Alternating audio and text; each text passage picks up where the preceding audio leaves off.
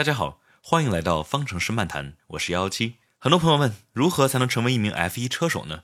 如果你的梦想是成为一名 F 一车手，但是现在已经有了听播客、刷微博的能力。那么对不起，现在开始已经太晚了，你这辈子已经跟 F1 车手无缘了，因为你需要取得 FIA 颁发的超级驾照，才能获得 F1 赛车的驾驶资格。这个超级驾照需要四十分，分怎么拿呢？用低段位的比赛成绩来拿分。FIA 旗下有 F2、F3、F4 等等的低段位单座开放轮赛事，和 F1 不同，这些赛事都叫做 Spec Series，意味着所有人开的车都是一样的。不会存在一个车队比另外一个车队有更好的设备这么一说。当然，这也不那么绝对。我们后面也会提到，F2 赛事算是除了 F1 之外最高级别的赛事了。如果你跑完了一年 F2，拿到了前三名，那么你就会拿到四十分，自动获得超级驾照。F3 的话，第一名拿三十分，第二名二十五分等等。赛事段位越高，获得名次越高，拿的分也就越多。当然，拿了超级驾照有资格，不代表有 F1 车队要你啊。我都好不容易取得了超级驾照了，还不一定能算 F1 车手是吗？嗯，对的，现实就是这么残酷。这个我们后面会细讲。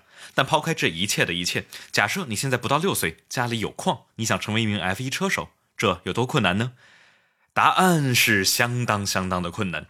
首先，你需要在八岁之前，在当地的卡丁车土榜，就是秒虐本地卡丁车赛道上面的所有人，并且开始进入专业的卡丁车赛事，一步一步、一层一层的攀登卡丁车赛事的阶梯。这就要开始烧钱了。进入到专业级别的卡丁车赛事后，尽管你还是个小不点，但是你需要自己的专业卡丁车、几套轮胎、各种零件，然后怎么着也得搞一位技师吧。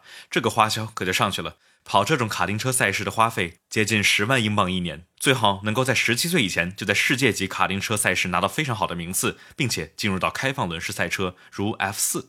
然后转移到欧洲去，因为赛车的核心全部都在欧洲。你可能在想，F1 里面车队之间性能差别非常大，但是下面的 Feeder Series 都是标准的车，这样的话，我在哪个队伍应该没有什么影响，对吧？嗯，并不是。虽然所有的车都是同款，但是一样的车能有不一样的调教，跑出来的成绩可谓是天差地别。如果你没有在最顶级的队伍，那么拿到好的成绩会是极其困难的。因为相比于其他弱的队伍，这些顶级车队有着极其丰富的经验、专业的技师和驾驶辅导，能够给车手带来非常巨大的提升。区域性的 F 四价格差不多每年三十万英镑吧，这还不算差旅费。那假设现在你在 F 四拿到了非常好的名次。那合理的下一步就是 F 三了，有很多区域性的 F 三，亚洲、欧洲、日本、北美 F 三，同时全女性赛事的 W 系列也用的是 F 三级别的赛车。中国赛车手桂萌也是参加了 W 系列的海选，作为六十一名候选人中唯一一位中国人参加训练和选拔，可惜最后止于西班牙，排名在前二十八，但是没有能够进入到最终的参赛名单。但是如果你的目标就是 F 一的话，那你最好参加 FIA 在一九年整合的世界 F 三锦标赛。在这里和世界各地最强的年轻车手进行较量，这个级别的竞赛一年的花费可以轻易的达到五十万英镑以上。不过到了这个级别的竞赛，很多 F1 车队可就开始为自己的车手计划挑人了。如果你的发挥特别的优秀，有可能会被 F1 的年轻车手计划看中，并且为你赞助。但是一般来说，很少会有车手计划全部出资的情况。现在，Alpine、法拉利、奔驰、迈凯伦、红牛、阿尔法罗密欧以及威廉姆斯都有自己的车手计划，其中最出名的就是红牛的年轻车手计划了，出产了极其多成功的 F1 车手，如四次冠军维特尔、维斯塔潘、塞恩斯、加斯利、里卡多等等。去年赛场上接近三分之一的车手都是从红牛计划里出来的。但是红牛车手计划可谓是竞争激烈，如果你的成绩不够好，那你就得走人。最近的案例就是加斯利还有阿尔本。二零一八年末，里卡多的转队使红牛提拔了仅有一年 F 一经验的加斯利，过早的进入大红牛车队。加斯利在二零一九年的上半年发挥非常差，所以只过了半年，红牛就提拔了仅有半年 F 一经验的阿尔本来替换他。阿尔本一九年下半个赛季在红牛车队的发挥还算可以，但是二零二零年与队友韦斯塔潘的差距仍然巨大，导致了红牛不得不从车手计划之外招来佩雷兹。如此恶性竞争的环境，让大家觉得红牛的车手计划太过于专注寻找如韦斯塔潘、维特尔这样的超级天才车手，而缺乏对普通车手成长的培养。那其他车手计划就更好吗？也不一定。相比于提拔飞速但是踢人也飞速的红牛计划，法拉利车手计划就是提拔的人极少。现在法拉利车手计划只有莱克莱尔进入了法拉利，历史上也只有五名车手进入到 F1 车队。法拉利好歹可以把新人放在作为客户车队的阿尔法罗密欧和哈斯车队，但是雷诺现在没有任何。的引擎用户意味着 LP 年轻车手计划里的人更没有地方放了。奔驰虽然客户车队一大把，但是车王汉密尔顿一直在，博塔斯作为僚机，二人配合战无不胜，似乎没有让奔驰有任何换人的动力，导致像拉塞尔这样有天赋的年轻车手就一直卡在威廉姆斯车队，只能在赛场的最后最接近 F1 的中国赛车手周冠宇，现在就是隶属于 LP 年轻车手计划，在 F2 比赛刚刚赢得了亚洲 F3 的周冠宇，今年只要在 F2 里头拿到前十，就能够达到四十分超级驾照的要求了。那现在如果你被顶级 F1 车手计划赞助，进入入 F 二拿到了很好的成绩，这样就能够进入 F 一吗？还不一定。呃，什么？这都不一定吗？嗯，对的，因为你光拿到了好的名次还不能够说明问题，你还需要在最开始的一两年内就拿到很好的名次，最好前三。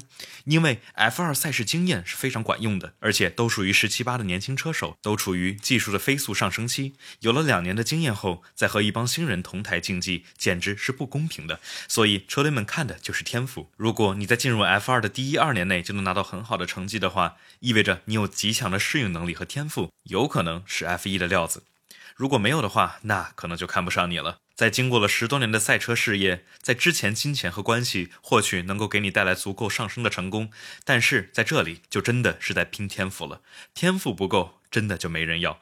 最终能够进入到 F1 的车手，都是顶尖中的顶尖。这也是为什么规定 F2 锦标赛的冠军不能够继续在 F2 比赛的原因，也导致了经过多年才拿到 F2 好成绩的车手在 F1 都没有太好的发挥，或者就根本没有进入 F1 的机会。现役 F1 车手基本上全都是一两年就在 F2 出活的。那最终你到达了 F1，你就达成梦想了吗？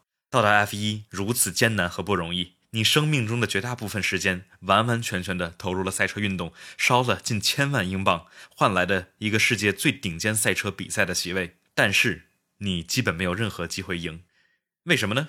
因为可能赢得 F1 世界锦标赛的车队只有几个，因为巨大的资金差距。F1 资金最多的车队，可能有着小车队数倍的资源、财力和人才。而且，F1 的机制是一个正反馈循环。胜利的车队会吸引更多优秀的工程师、顶尖的车手和提供滚滚财源的赞助商，并且能够分到最多的奖金，从而更容易在接下来的比赛中获得胜利。赢者越来越强，赢的也就越来越多。二零一四到二零一九年，一共一百三十九场比赛，全部都是由奔驰、红牛、法拉利赢的。而且，可能赢的车队也早就把队伍围绕照着他们期望的未来星星而建立，这也让很多 F1 车手感觉失望。我从小到大一路迎上来，战无不胜。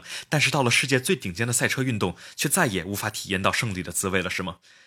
听到这里，是不是对这项赛事充满了绝望？但其实也不一定。二零二一年，F1 加入了预算帽和进一步限制领先车队 CFD 的使用时间，都是 FIA 在尝试限制失控的正反馈循环。而 W 系列也能够让更多的女生进入到这个男性占绝对主导的运动。又如最近的 eCard 系列，更是去尝试挖掘没有经济实力的草根选手们。所以说，我们是能够看到希望就在眼前的。这期的节目大概就是这样。随着2021赛季的开始，我也会上传各类的新闻消息。之后每场比赛后都会有全长的节目来聊比赛。如果大家有兴趣的话，请一定记得点击订阅我的播客哦。